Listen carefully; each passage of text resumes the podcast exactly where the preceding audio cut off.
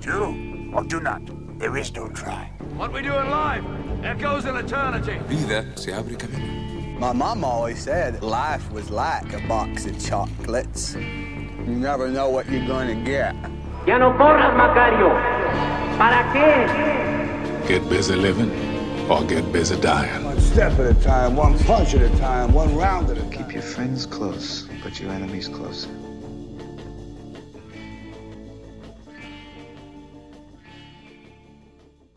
Hola, bienvenidos a Cinéfilos, donde hablamos de cine y filosofía. En el capítulo de hoy hablaremos de la película Swiss Army Man de los Daniels y del libro El mito de Sísifo de Albert Camus.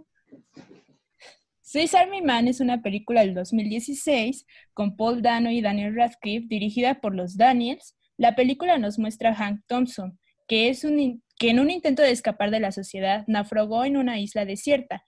En medio de la desesperación, Justo cuando intentaba quitarse la vida, vio un cadáver en la costa que con sus mágicas flatulencias le ayudó a llegar a tierra firme.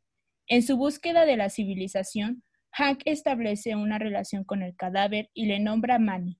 Juntos reflexionan sobre la vida y van cuestionando su significado, restableciendo lo que realmente importa para ellos.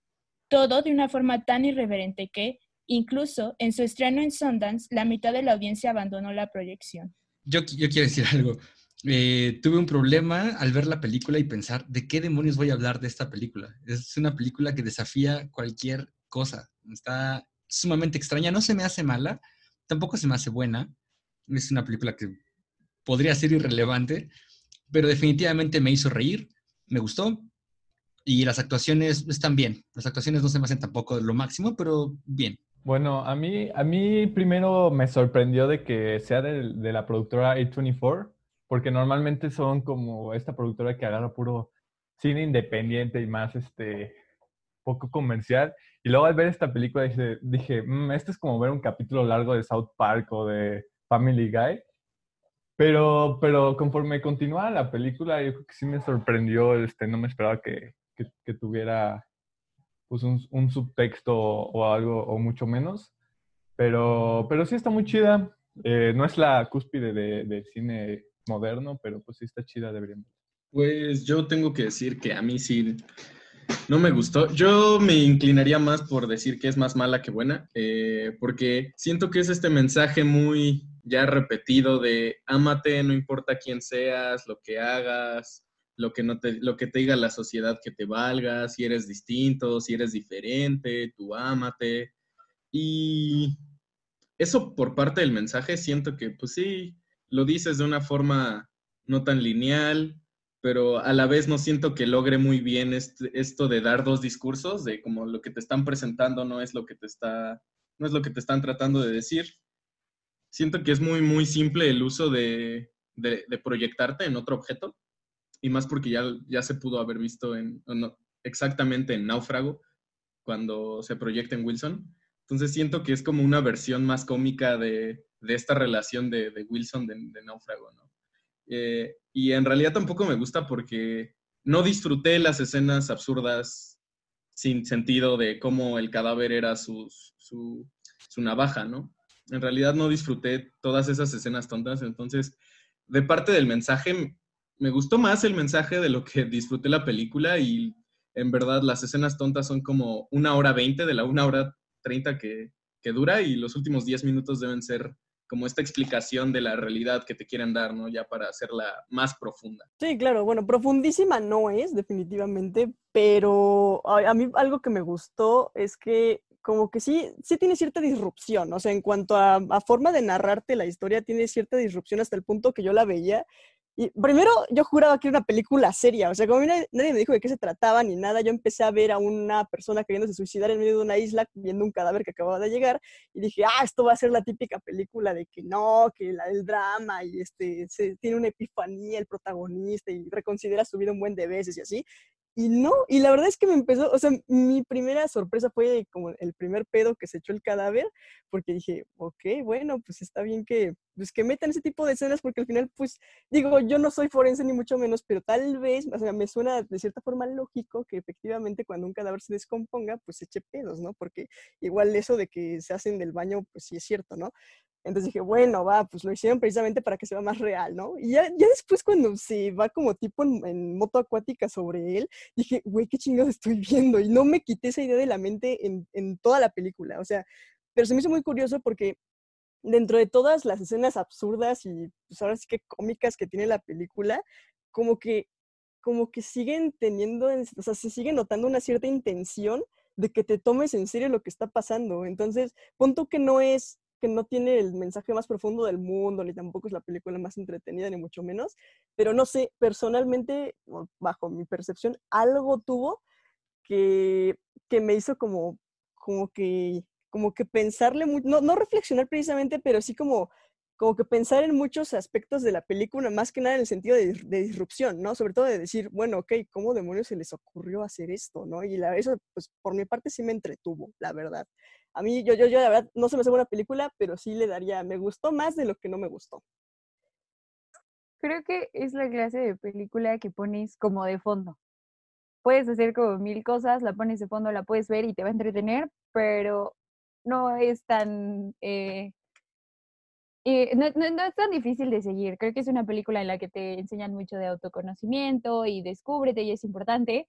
Y ahorita que dices lo de cómo se les ocurrió, en una entrevista los escritores confiesan que ellos nada más escribían y escribían y escribían hasta que les gustó cómo salía el personaje y cómo se iba desarrollando la historia. O sea, al final de cuentas no fue una película muy planeada, sino que iba surgiendo de las ideas que se les iban ocurriendo o del desarrollo que tenían los personajes. E, ellos decían algo como vivo mis personajes o algo así. Entonces creo que eso es parte importante de por qué es como tan random la película y por qué tiene detalles que de repente dices como, a mí no se me hubiera ocurrido. Bueno, este, contestando a la pregunta de Caro, de hecho sí pasa de que los cadáveres se echan pedos y hasta hablan, o bueno, liberan sonidos, porque se les queda el aire atorado. Pero bueno, este, a mí algo que, que se me quedó muy clavado después de ver la película fue cuando dijeron de que qué, qué fácil sería la vida si a nadie le dieran pena los pedos o las erecciones. Pues porque es algo normal, ¿no? O sea, a todos les pasa y a todos nos ha pasado que nos tratamos de aguantar un pedo o cuando estamos muy morros que, que apenas nos están este, dando nuestras primeras elecciones y que las tenemos que ocultar por pena. O sea, qué fácil sería la vida, güey, si a todos nos valían de los pelos. Sí, este, bueno, a mí definitivamente, o sea, igual no pienso que sea la mejor película del universo, pero no pienso que sea mala. Y es una película que me agrada tanto porque, bueno, yo la fui a ver al cine y con la primera escena quedé maravillada porque es valiente de la nada sacar una escena tan inverosímil y decir, mira, dude, la película que estás por ver se va a pasar todo lo verosímil por los huevos y, y vas a ver una mamada, ¿no? Y lo quieres o te vas como el señor viejo que se fue en esa sala de cine muy enojado.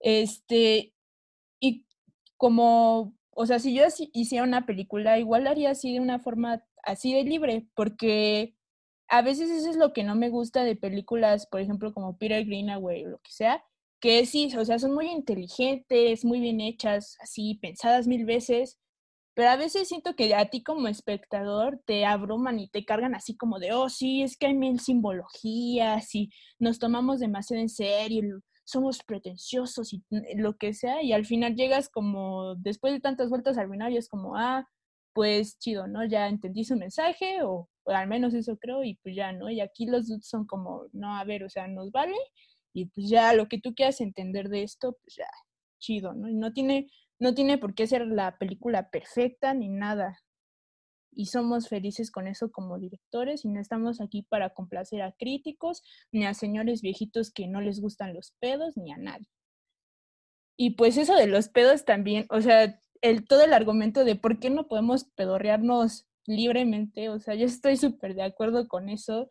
Eh, pues yo vivo sola con mi mamá y, y una como regla que tenemos en la casa es como aquí todos los gases del cuerpo son permitidos. O sea, si te echas un pedo, si eructas o lo que sea, hazlo y nadie te va a criticar por eso, porque como que, ¿por qué te va a criticar por eso? O sea, no creo que es saludable andar todos los días, todo el, todo el día así aguantando del pedo y esperarte hasta el baño echártelo y aparte se siente rico, o sea, es un placer para el ano, o sea, yo no entiendo cuál es el verdadero problema y uno quiere andar ahí por la vida diciendo, oh sí, no sé, admiro a Nietzsche o la cosa que sea y superhombre y hago lo que quiera y no lo hago por los demás o cosas así, ni siquiera eres capaz de tomar la valentía y tomar, a echarte un pedo en público, o sea, como que, dude.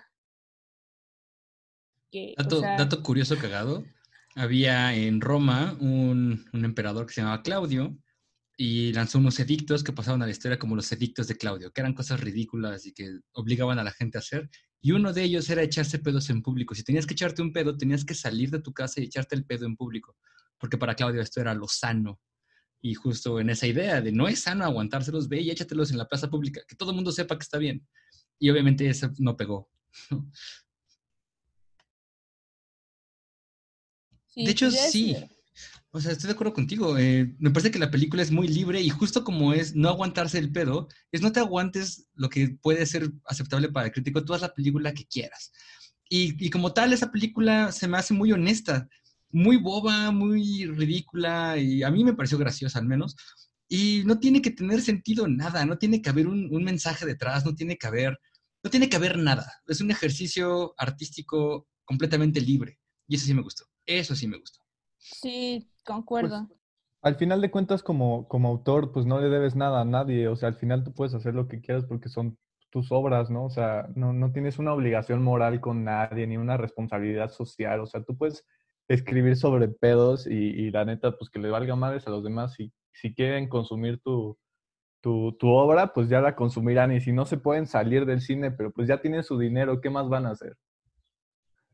Sí, de hecho, ahorita lo estaba pensando y no es como el típico de, oh, el final de la película carga con todo el mensaje. Realmente, como precisamente por ser como una lluvia de ideas transmitida de manera visual, eh, tiene mini mensajitos en, casi todas las escenas. Punto que no en casi todas, pero sí como repartidos por ahí, ¿no? Como si fuera voy, a retomar el, tema de los cuanes, pero como si fueran muchos cuancitos chiquitos unidos en una sola película. O sea, y eso ahí en primera se nota la libertad con la que la crearon, como dice Aloix.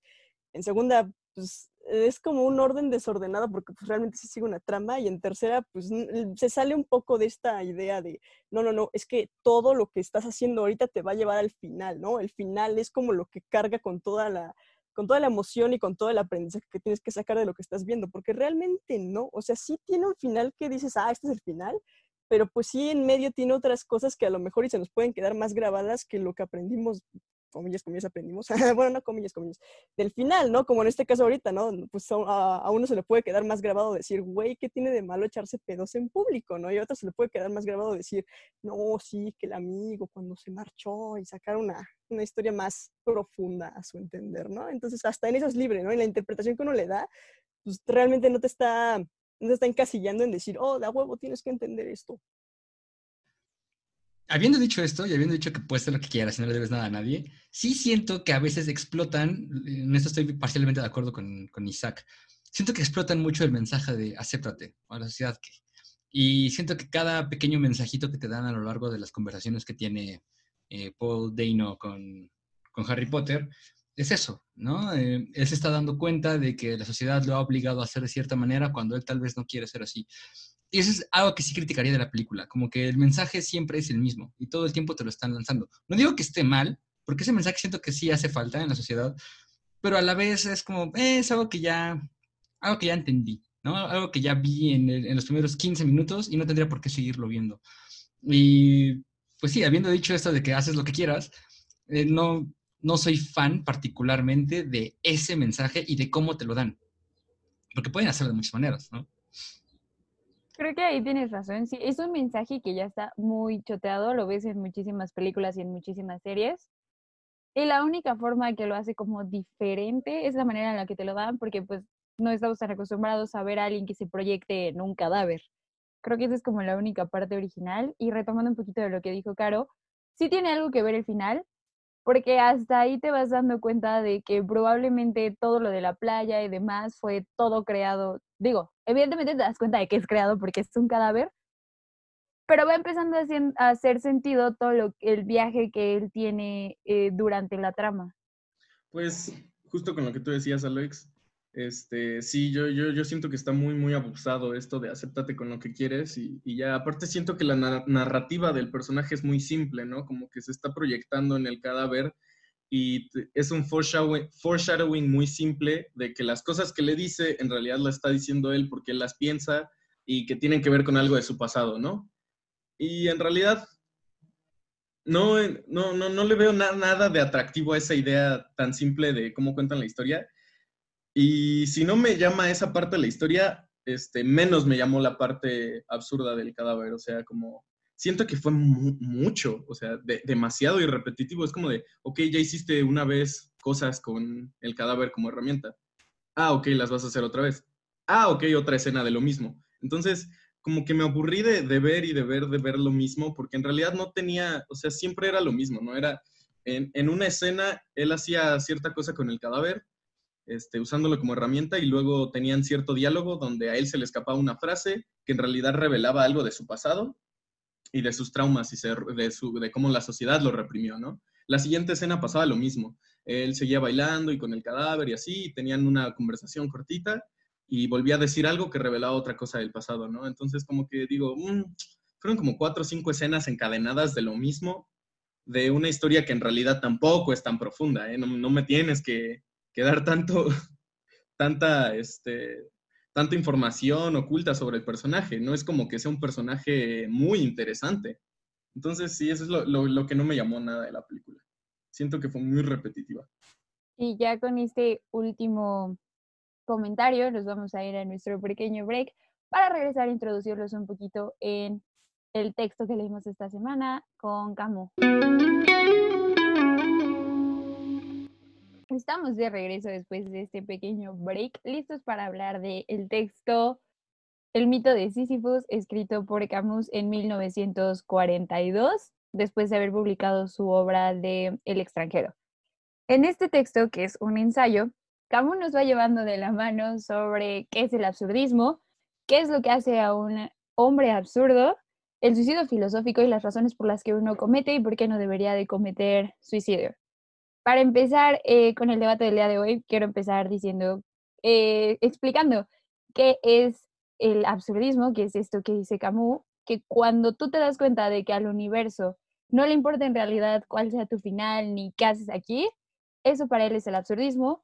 Y el nombre de absurdismo viene de esta parte que a los hombres o al ser humano en general no le hace sentido hacer cosas que no tienen un propósito y a esto se le llama absurdo y por ende absurdismo yo, quiero decir una anécdota, ¿no? Más bien, que es, yo cuando enseño a Camus en, en clases, en preparatoria, normalmente empiezo por preguntarles si creen que existe el destino, porque muchas personas asumen que el destino existe y que las cosas pasan por algo.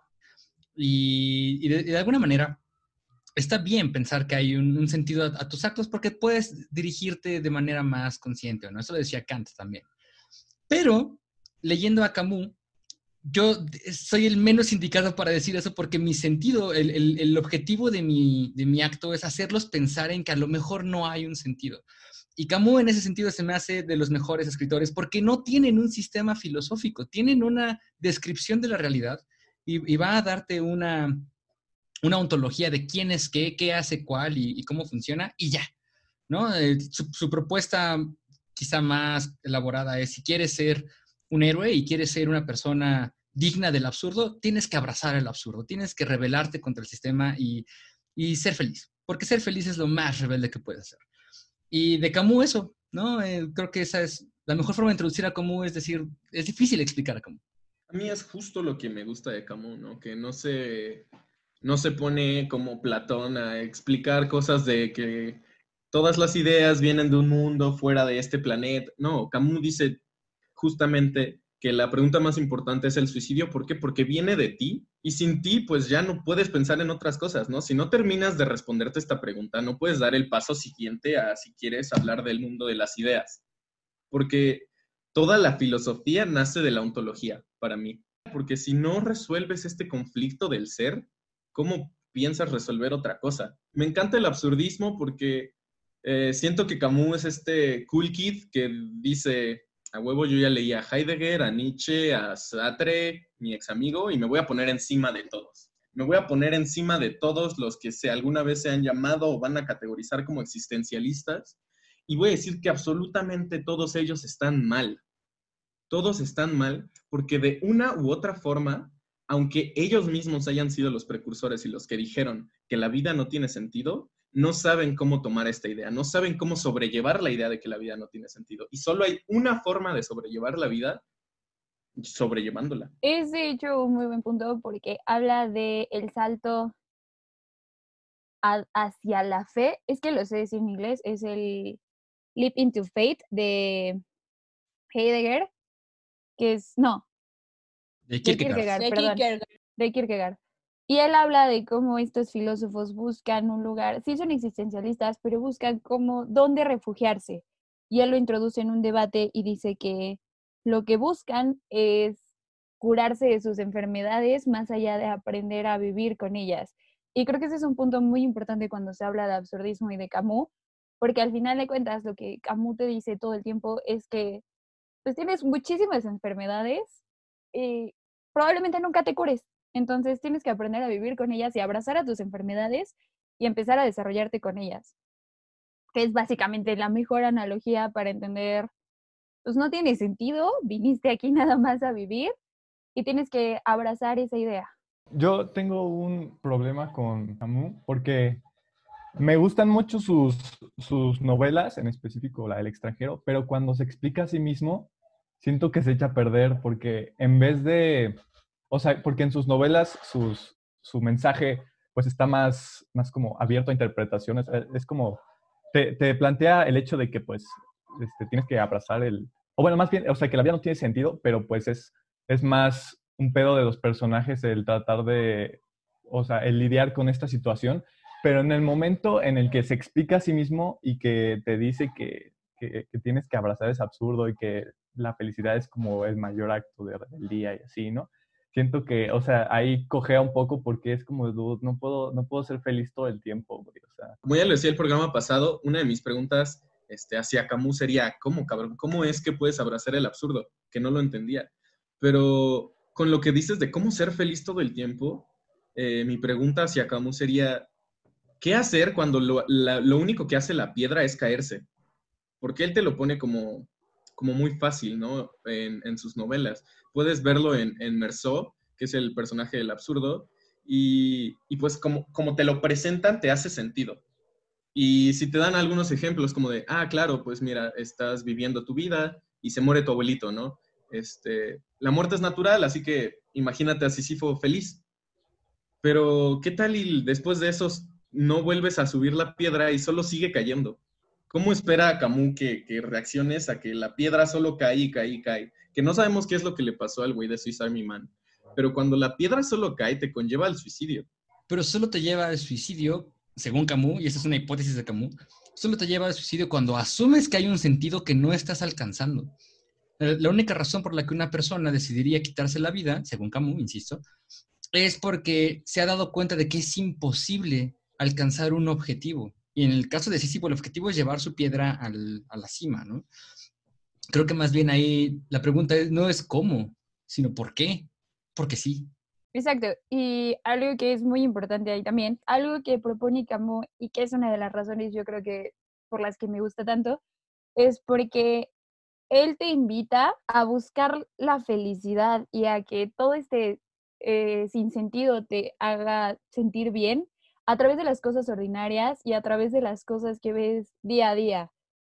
Y esas cosas chiquitas que para nosotros muchas veces son como, eh, terminan siendo lo que te debería de atar a las ganas de vivir. Sí, sí, a mí me conflictúa mucho lo mismo que a Rafa, eso de que voy describiendo las cosas y de la nada digo, ah, pues este, que no que como que nunca las argumentó, ni nada y como que también saca, o sea, como que tengo un conflicto eso con muchos textos, este, sobre, o sea, ahorita que hemos estado pues leyendo muchos textos filosóficos que, que no citan muchas cosas y es como, ah, o sea, por ejemplo, eso del suicidio, pues empieza a decir, no, pues es que el suicidio pasa cuando tal y tal y tal, y es como pasándose por la cola todo toda la psiquiatría y la psicología que existe detrás del análisis de un suicidio, que no solo es algo, algo como, ah, pues llegué a esta conclusión racional de que no hay ninguna esperanza en mi vida y de que no voy a poder alcanzar ningún objetivo, entonces mi vida no vale la pena vivirlo, o sea, no, no siempre es así, o sea, eh, yo al suicidio más bien lo veo como pues ya la última fatalidad y el más grave resultado de la enfermedad que es la depresión, no tanto como algo racional. Y pues ese es mi, mi único conflicto con Camus. Lo demás me parece bastante bien lo que dice. O sea, pues ya viéndolo como que pues no es, pues como que no argumenta mucho a veces las cosas en mi opinión, pues, o sea, son cosas muy, mucho con lo que me gusta, pues, como coquetear con sus ideas también con todo esto, con la forma que escribe, siento que a veces hasta llega a ser algo poética y pues eso se me hace muy bello. Pues en realidad, este, como la mayoría de textos académicos, no, no te llevan por el camino que siguieron desde el inicio de su pensamiento, ¿no?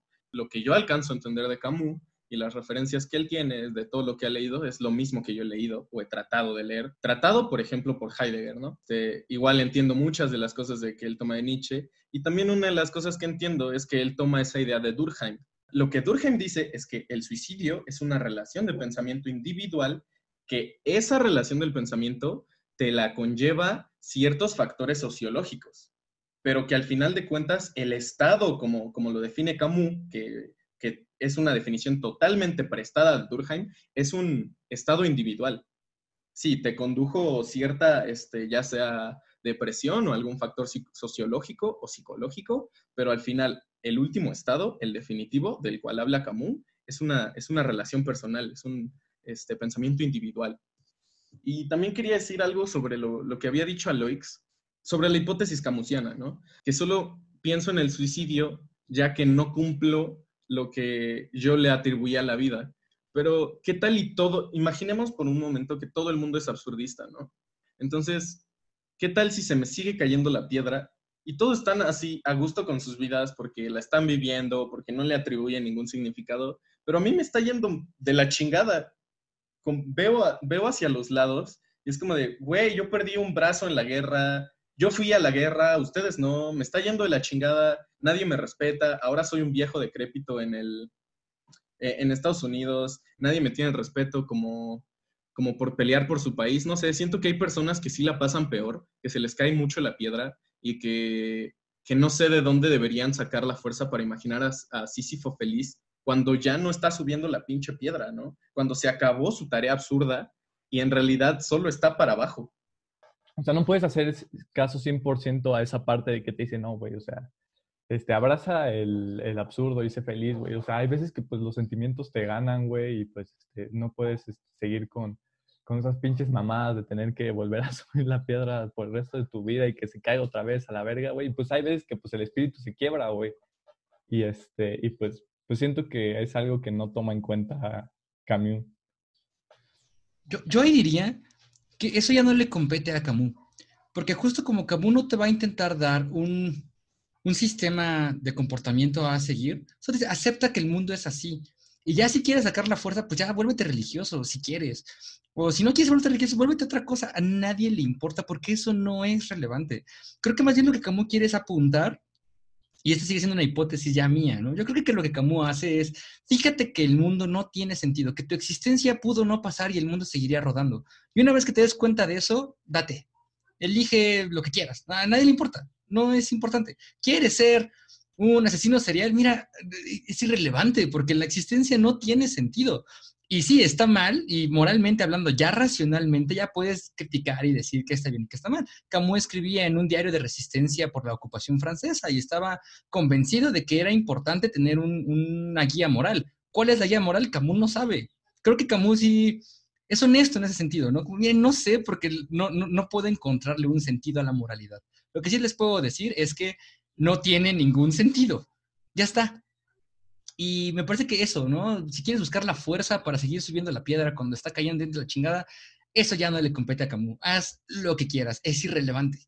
Haz lo que quieras, nada más no te suicides, ¿no? Sería como lo más importante ahí que, que, que destacar para él.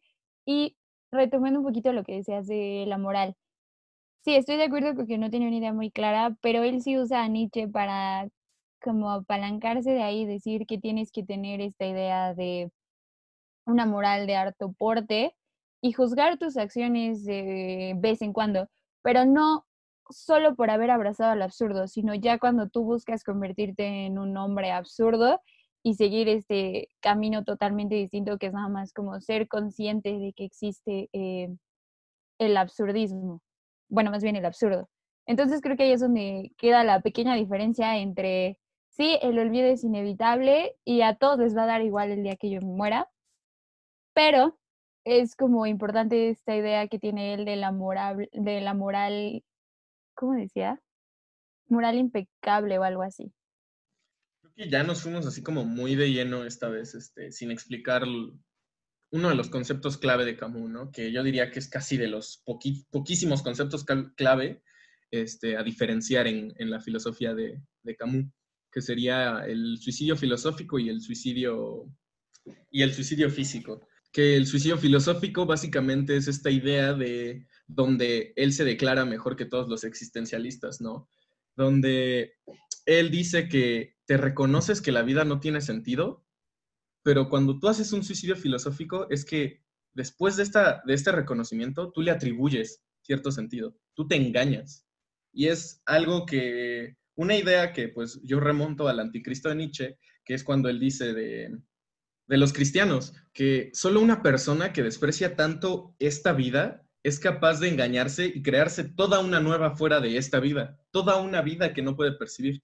Los cristianos para Nietzsche son los mayores suicidas filosóficos y los que apestan más, ¿no? Algo, algo que no terminé de entender y que agradecería que me explicara es este pedo de, de sí, pues al final todo es absurdo y la vida es absurda y pues nada, lo que hagas tiene sentido. O sea, ¿por qué estaría mal ya, o sea, matarte a la verga? Porque pues al final de cuentas el hecho de que te mueras no va a cambiar nada en el mundo. Choran dice, y es totalmente lo que explica Camus, si no tienes razones para vivir, no tienes razones para morir. Así de simple. No, y, yo añadiría a eso un ejemplo que, según yo, es muy bobo, pero los, los ejemplos bobos luego sirven para explicarlo.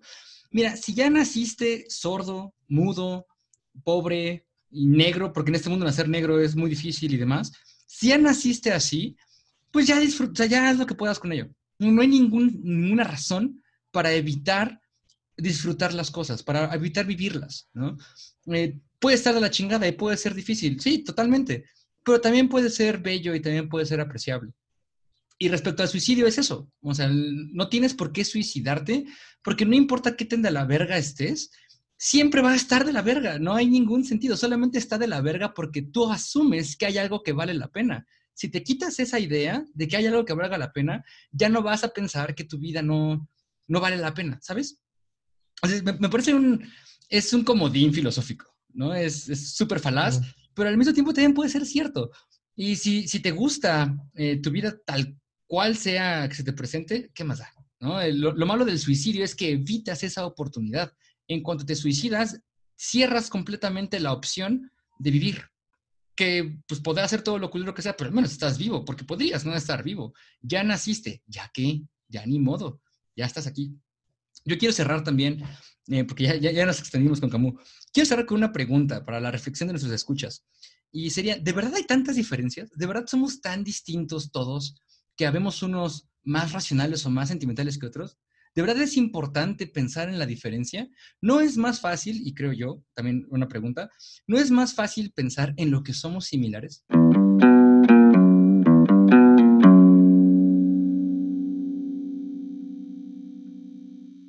Y bueno, estamos de vuelta en un, un, descanso que va a pasar a la historia de cinéfilos como el descanso más largo que hemos tenido. Y queremos hablar ahora de las relaciones que encontramos entre la película de Swiss Army Man y el texto de Camus sobre el mito de Sísifo. Isa quiere decir algo.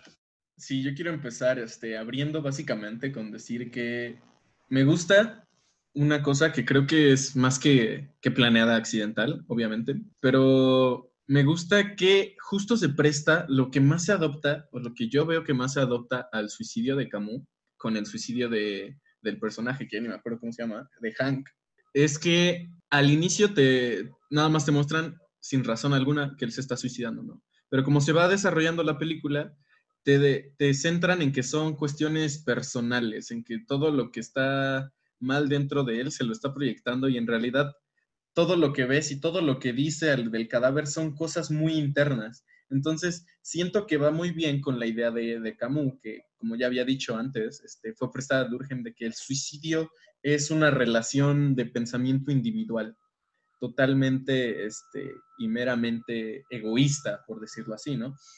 Que, que, de hecho dentro de las categorías del suicidio de Durkheim, ¿esto cae dentro de un suicidio egoísta o, no recuerdo cuál es la, el nombre que él pone, si suicidio egoísta o altruista. Me acuerdo que es selfless, no sé si es egoísta. Selfless. Sí, sí, sí, sí. Entonces no sé, porque puede ser que lo haya leído de, de, ambas formas, que lo traduzcan como egoísta o altruista, pero es básicamente el suicidio donde eh, la sociedad te deja de lado. Eres un residuo y es justamente la razón que te hace llegar a este, estado de, querer quitarte la vida. Algo que se me hace muy curioso de la película también respecto al suicidio es, que incluso puedes tener la comparación de dos suicidios diferentes porque el cadáver, Manny, eh, también pues está muerto porque se suicidó y lo mencionan en una parte de la película y pues es súper claro desde el inicio porque se ve que va vestido con traje y así, es como dudo, o sea, como que luego luego te remite como a una especie de empresario que se, que se suicida. Y es curioso porque pues está por un lado Hank que se suicida como, pues como que porque la sociedad, o sea, por lo que dice Isaac de la sociedad y como porque eso lo, como que se unó como que él era como medio chafa, no sé. Y luego está por otra parte el suicidio de Hank, que tú te lo puedes imaginar. Pues yo me imagino que igual, o sea, pudo haber sido alguien como súper exitoso económicamente y así, pero que se vio pues atrapado en esa vida de, como de los negocios y se desesperó y pues terminó suicidándose. Creo que Hank y Manny se suicidan al final por la misma razón, digo, sí, independientemente de que encontraron el sentido de la vida, los dos se daban cuenta que no encajaban en el sentido de vida y que ellos habían encontrado y que por lo tanto ya no tenían que hacer ahí, ya no veían sentido en seguir girando la piedra para arriba. De todas formas, creo que el hecho de que se la pasen buscando un sentido de por qué vivir todo el tiempo es una contradicción muy divertida que presenta la película, porque al final de cuentas sí no se suicidan físicamente, pero creo que toda la película es este trayecto que tienen para llegar a cometer un suicidio filosófico.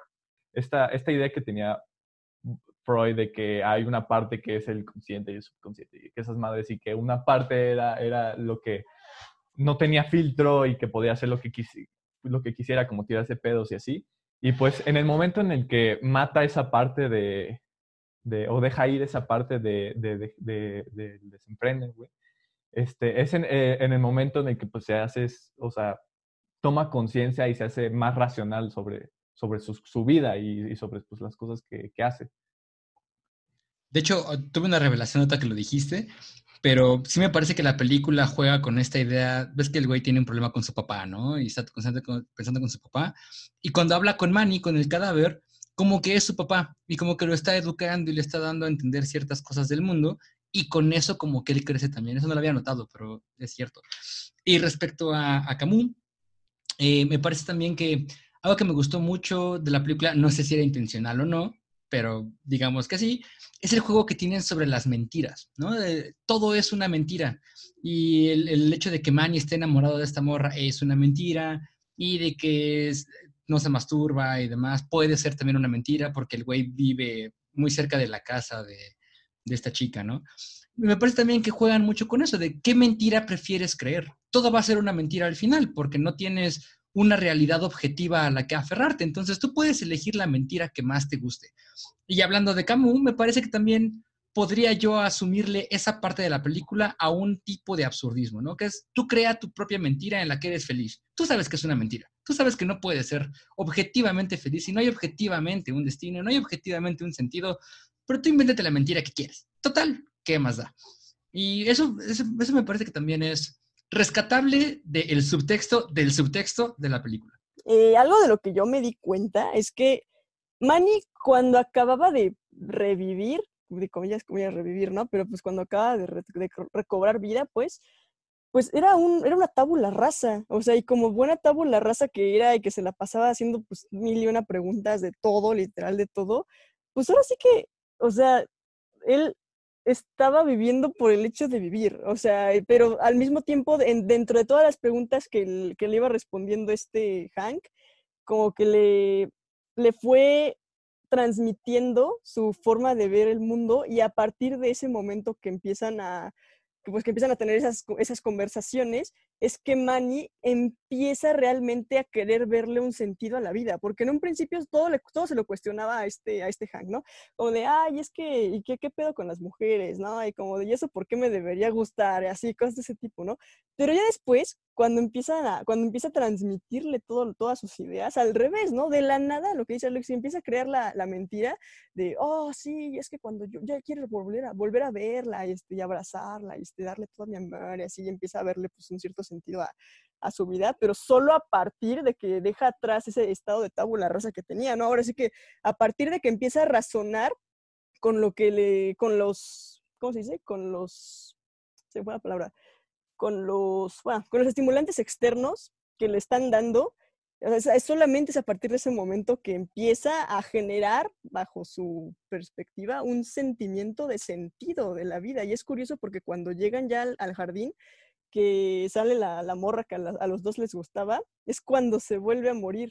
Y no revive, sino hasta que lo vuelva a llevar al mar, ya se va sonriendo con su pedo, ¿no? Pero literal se va y deja atrás todo, ¿no? Entonces eso también lo que, lo que, no sé, como que se presta mucho a, a la- al análisis, vaya. Pues es curioso porque Manny ya cuando forma su criterio, hay una parte, una escena donde le dice a Stehan como, oye, o sea, como que la sociedad que tú me pintas es, una basura y ahorita nosotros dos no le estamos pasando muy bien y estamos teniendo experiencias que aunque los dos saben que es una mentira, son experiencias súper padres, o sea, que, que están en la fiesta y que bailan y que el autobús y no sé qué, que de ahí en el bosque y que es su propia creación. Y eso es lo que Manny, o sea, él dijo que él, a él le gustaría escoger eso, o sea, el lugar donde él se puede pedorrear y, ya, o sea, para él eso es lo que es estar vivo. Y yo creo que, o sea, se relaciona con lo que dice Caro, o sea, como que, como que en esa sociedad donde él no está como que con la libertad de ser como lo que quiere ser, como que no está vivo, pero allá en el, como en el bosque, con toda su creación que hicieron, de su propio sentido que ellos le dieron, sí está vivo y eso se me hace curioso. Mm, Y algo muy rescatable también de cómo es que revive. Él dice que el amor es lo que lo está trayendo de vuelta.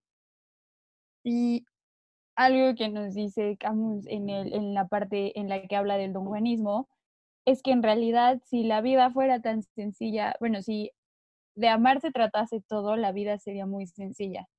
Y creo que al final de cuentas eso es algo que podemos empezar a ver, que cuando él empieza a sentir que todo se trata del amor, su resurrección y el entendimiento que tiene del mundo empieza a ser un poquito más sencillo. Digo, es completamente contradictorio a lo que nos dice el libro, pero al final de cuentas es una forma de ejemplificar, ¿no? Que si bien no es algo real, puede ser aplicable en ese caso. Y de hecho, justo sobre la realidad, me parece que también Camus tiene algo que decir al respecto, ¿no? Porque en- hablando ya de, no de este texto en particular, pero del extranjero, eh, Merceau tiene esta perspectiva de que la realidad existe ajena a ti. La realidad no la puedes controlar, no la puedes modificar, solamente está ahí.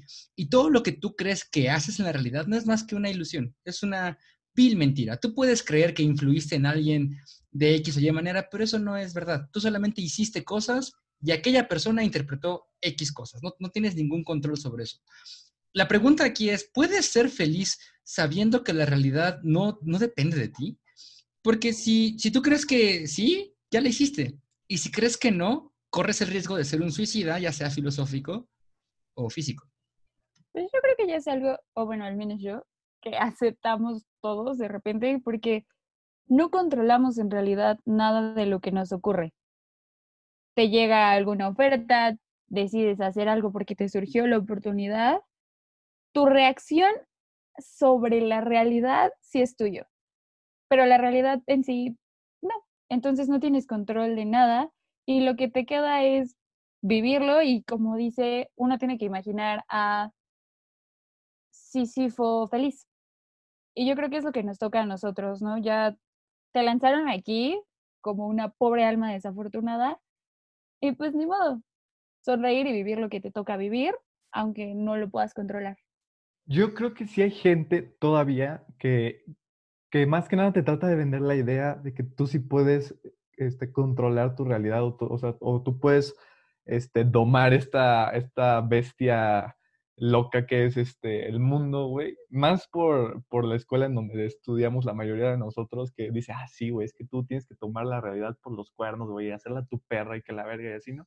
Y es algo que en verdad me caga porque, pues la realidad es que no, güey. Y, y pues no sé si, o sea, puede ser que haya gente que viva feliz sabiendo este pedo, pero pues, pues yo por lo menos no, güey. O sea, yo creo que sí, sí sería un suicidio filosófico. Yo, voy a meter mi obligado comercial taoísta, también lo siento. la clave del taoísmo es esa. Tienes que aceptar la vía tal cual se te presenta. Una vez que la aceptas, o aprendes a ir con ella o no. Y si no aprendes a ir con ella, te espera una vida de dificultades y una vida de, estrés y frustraciones y demás. Pero si aprendes a ir con ella, vas a aprender también que tus deseos se ajustan a la realidad. Y si tú aprendes a hacer eso, ya la tienes resuelta, porque cuando sepas que suficiente significa suficiente, no vas a tener ningún problema en tu vida. Tampoco quiere decir que vayas a ser feliz necesariamente, porque la felicidad sigue siendo algo ajeno a ti. Tú puedes tener hambre y puedes tener frío y puedes no tener dinero para comprarle un regalo a tu mamá, ¿no? Puede ser, pero ninguna de esas cosas tiene que afectarte en cómo te llevas tú sobre el mundo. Y eso me parece a mí también un añadido a Camus que me parece útil hasta cierto punto respecto al absurdismo, ¿no? Piensa en el absurdismo como una realidad tal cual se te presenta y luego piensa en otra cosa para poderla sobrellevar. Porque eso Camus no te lo va a explicar. No le compete a Camus. Es que creo que un punto importante también es no hacerte estas como chaquetas mentales de que vives en un cuento de hadas. Porque al final de cuentas, digo, sí, a la realidad no le importas, pero empezar a vivir una mentira te va a llevar a un final de mentira y a algo que esperar que es mentira y terminarías cayendo a en este ciclo vicioso, este final que del que se supone que todos estamos, bueno, algunos estamos escapando, que serían los suicidios filosóficos. Entonces creo que ese es el riesgo de crearte tu realidad alterna, que vas a terminar en un final alterno y terminas cometiendo lo que juraste destruir. Y realmente ya para este, ir cerrando, eh, retomando algo que Caro, no, perdón, que Sharon dijo este, cuando hizo la introducción sobre la película, quiero preguntarles, si ustedes hubieran estado en el estreno de esta película, ¿se hubieran salido de la sala? Si hubiera sido el estreno, no. Si hubiera sido un día cualquiera que entrara al cine, totalmente, sí hay mejores cosas que ver. Eh, yo digo que no, en el estreno o en cualquier día no me hubiera salido porque, pues, como buen meco y buen pendejo, este, sí me dan risa todavía los, los fart jokes. Entonces, pues, al ver los primeros minutos, sí diría como, ah, no me lo voy a tomar en serio. Y luego, y por eso mismo, que no me lo tomé en serio al principio, al final dije como, ah, bueno, salió mejor de lo que esperaba. Yo pensé que solo iba a haber fart jokes. Y para eso, pues, me regreso a ver Family Guy o South Park. Sí, yo la neta tampoco me hubiera salido. Y más que, mira, la verdad es que a mí sí me entretuvo, pero yo me entretengo con casi cualquier cosa. Entonces, ahí me entretengo hasta por andar criticando, pues, pero vamos, o sea, no me aburrió. Ese es el asunto. Y si no me aburre, no me salgo. Entonces, y además es muy difícil que me aburra algo, pero bueno. Y ya algo muy personal mío, no me gusta dejar cosas a medias. Digo, bueno, ya me metí, pues la voy a terminar de ver. Seguramente algo va a aportarle a mi mundo, ¿no? A lo mejor y sea la siguiente anécdota que le voy a contar a un amigo de, no manches, mira la mamada que acabo de ver, ¿no? Pero, pero no, yo no me hubiera salido, definitivamente no. yo no me hubiera salido del cine porque yo nunca me salgo de las películas, porque aparte ya pagué mi boleto, entonces no voy a tirar a la basura el dinero del boleto. Y porque estoy acostumbrada a ver películas malas, entonces al final de cuentas creo que no hay como motivo para que salirte del cine ya entraste, pues ya, terminada. No, yo definitivamente no me saldría del cine. Yo mm, solo me saldría del cine si me ando enviando así bien ojete y regresaría instantáneamente o si mi vida corría peligro dentro de la sala del cine porque está temblando o están balaceando, yo qué sé, solo por eso me saldría del cine, o sea, yo, yo soy, cuando voy al cine, o sea, ya en mi casa con DVDs y streams así, sí soy bien payasa y dejo de ver las cosas o, o simplemente no las veo porque sé que no me van a gustar. Pero en el cine soy como súper abierta a decir, voy a recibir lo que me den. Ya, ya saliendo del cine ya pensaré lo que quiera, pero en el cine estoy en el cine y, y lo consumo al 100%. Y, y eso amo mucho, por ejemplo, de a la cineteca, algo que cuando estaba abierta, a aquellos viejos tiempos donde no sabía que era feliz. Este, pues eso sí, o sea, escojo tres películas que voy a ver ese mismo día. Nada más las escojo porque queden por la hora, póster interesante, y ya las veo, ya lo que pase. Y, y, o sea, para mí es una gran experiencia y sí, siempre me quedo hasta el final. Siempre. Yo realmente sí me hubiera salido. Este, o sea, yo como tú lo dices, tanto en el cine como en mi casa, yo soy payaso con lo que veo. Eh, si no me gusta, ya no la voy a seguir viendo.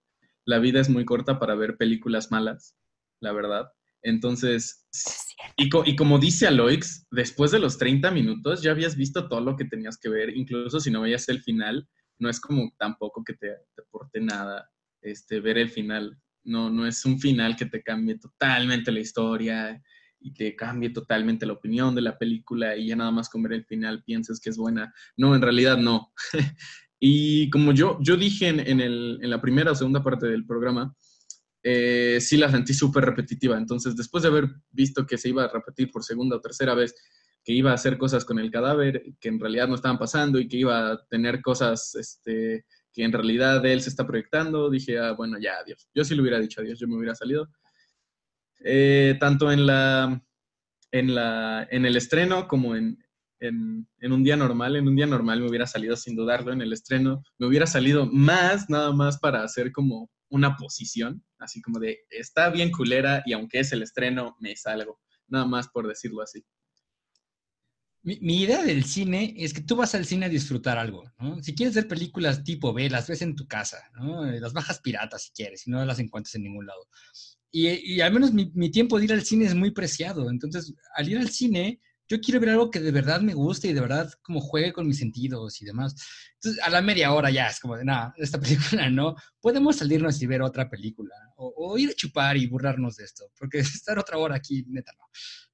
Mejor infórmate, lee críticas antes de entrar y si no te está latiendo lo que estás leyendo, ya no entres y no pierdes tu dinero. En cambio, te ves pues más sí, idiota el, si el entras problema, ya pagado y te sales. El problema es que hay películas pésimas que ganan el Oscar y los críticos las aman.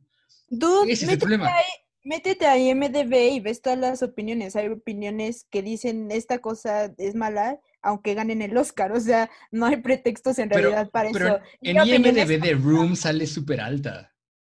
De Tommy Wiseau. Porque es una película ah, de culto. Y si, y si ustedes fueran de los que quitan la película a la media hora, nunca hubieran disfrutado ni de The Room, ni de Sharknado. Exacto. Ni de todo el cine serie B, ni así. Pero sí, The Room no, sé. no la vi en el cine. Es que ni planeaba opinar de ella, ni es Carlos Reigada. No me iba a salir con otra cosa. O sea, ya lo que la película me ofreció es lo que va, me va a ofrecer hasta el final. Y estamos hablando de esta película, claramente. Y por eso dijo Aloix que si quiero ver cine B, lo veo en mi casa. Y esta película en reseña me sonó buena. No, no, no en opiniones de los demás, porque si leo opiniones va a haber gente que tenga opinión buena de la película y va a haber gente que tenga opinión mala de la película, así como ustedes. Yo diría, yo en IMDb diría, sálganse de la sala. Ustedes dirían, no se salgan. Entonces la gente se quedaría igual, ¿sabes? Entonces, como reseña, me sonó muy buena película. Como lo que recibí, no, no, me no recibí lo mismo que esperaba, entonces no veo razón por qué este, darle más de mi tiempo, que como dice Alex, mi tiempo cuando voy al cine pues debe de ser disfrutable y yo también creo eso, y si hay más películas que quiero ver en el catálogo, pues voy y las veo. No, no veo el sentido en perder dos horas en una película que ya no te gustó.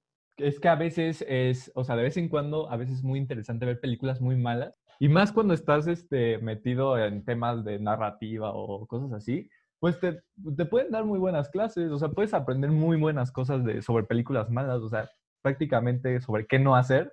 Aunque suene muy pendejo, pero pues hay veces que la gente no sabe este, cómo no escribir algo. Y pues si, si alguno de nuestros queridos este, radio escuchas o podcast escuchas le interesa temas de narrativa, pues yo creo que debería haber una que otra película mala para saber qué no hacer.